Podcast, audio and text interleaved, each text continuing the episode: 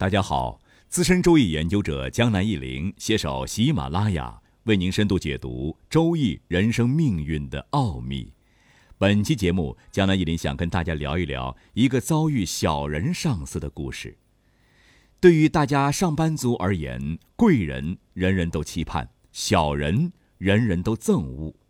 如果是在企业打工，遇到小人一走了之，倒也潇洒；如果是公务员或在事业单位上班，大家彼此可能要同事一辈子，再如果遇到一个小人的话，想躲躲不开，那才叫痛苦不堪，度日如年呢。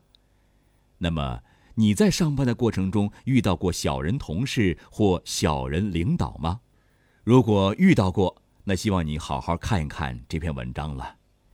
江南一林在不久前就遇到一个江信的客户朋友，这是他邮件的原文。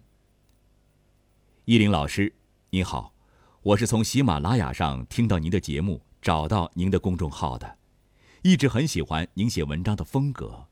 这次找您有事儿麻烦，希望依林老师能抽出几分钟时间看一看，看看能不能给我一些建议。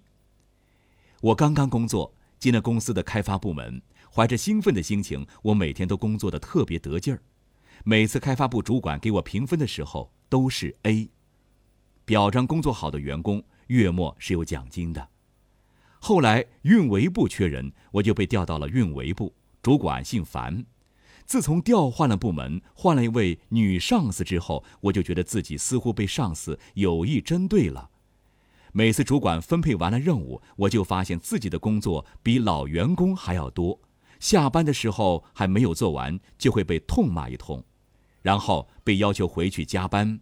为此，我常常加班到凌晨。之后，樊主管总是有意无意的把他自己分内的工作也分配给我。做得好的是樊总管的功劳，做得不好呢，就是我的错了。办公室也有很多人都为我打抱不平，但是也没有什么办法。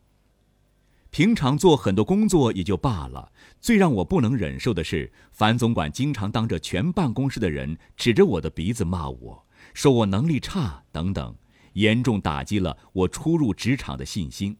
我无数次的怀疑自己是不是真的能力很差，可是自己明明比很多老员工都要做得好啊！而且在之前的部门，上司对自己很满意。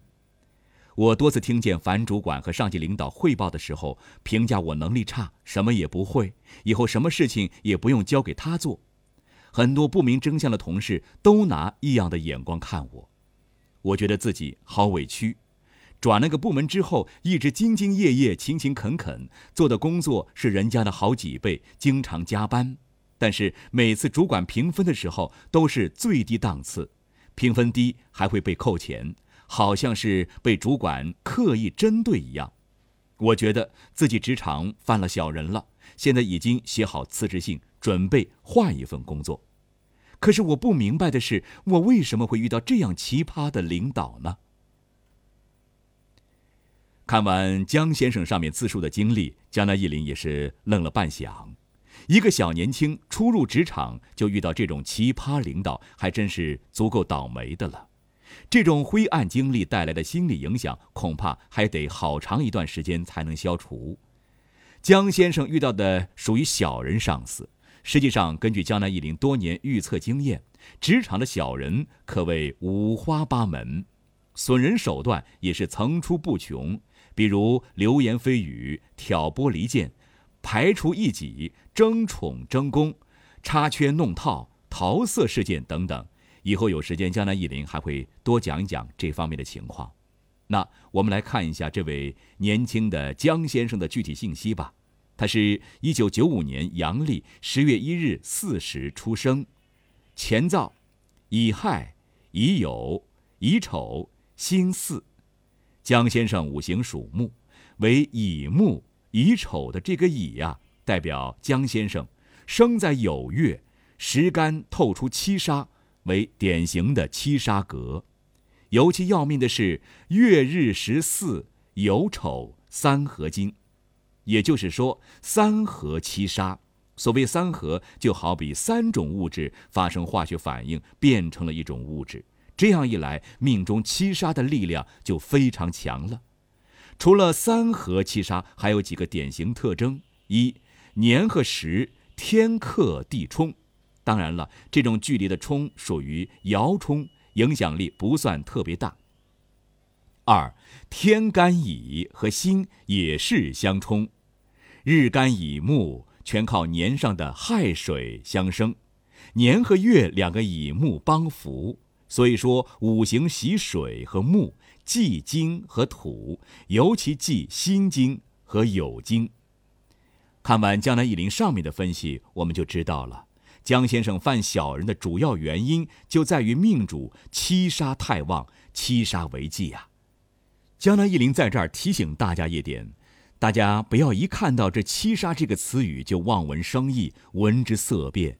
七杀是吉是凶，要看它具体起到了什么作用。如果这个七杀起到好作用，那好处呢也是很显著的。